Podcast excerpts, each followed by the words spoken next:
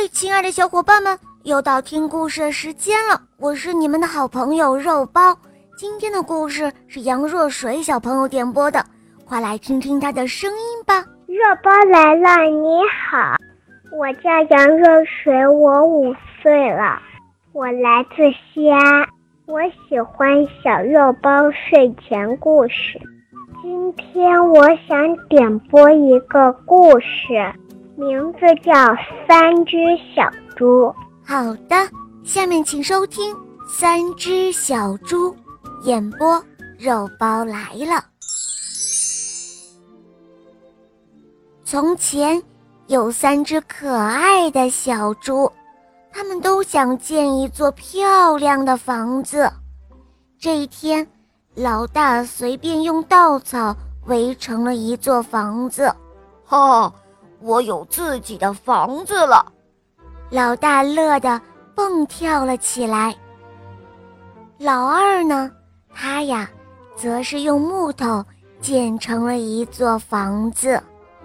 我们再去看看老三，他呢，却不同了，他想用砖瓦砌一座房子，于是他夜以继日地干起活来。哥哥们早就住进了自己盖的新房子了，可是他还在不辞辛苦的砌墙、粉刷墙面。就这样，整整过了三个月，老三的新房子终于盖好了。这时候的他好高兴啊！有一天，来了一只大野狼。老大惊慌地躲进了自己的稻草屋子里，野狼嘿嘿地冷笑了两声，然后狠狠地吹了一口气，呼，然后就把稻草屋给吹倒了。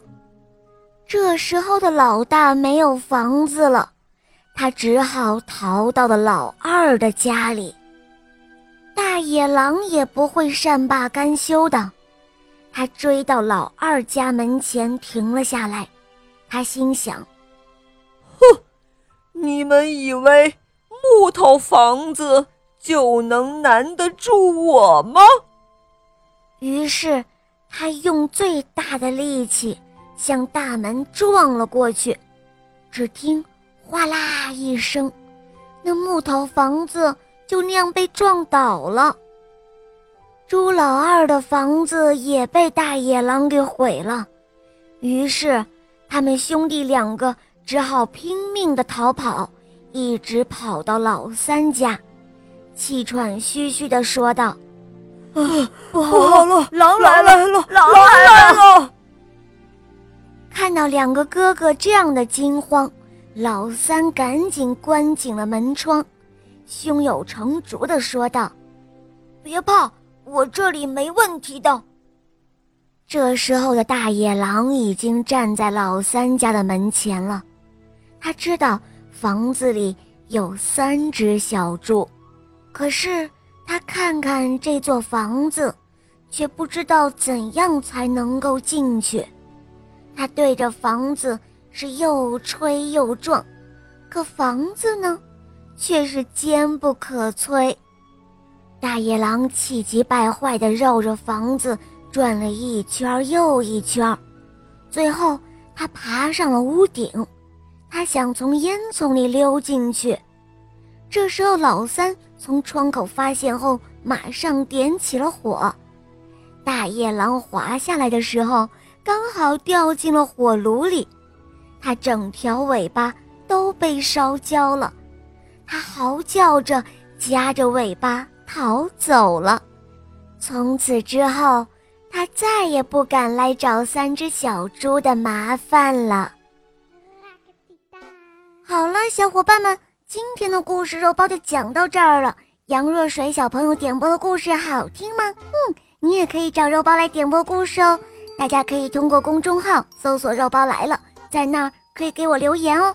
也可以通过百度或者喜马拉雅搜索“小肉包童话”。《恶魔岛狮王复仇记》有六十集，非常好听，小伙伴们赶快搜索收听吧！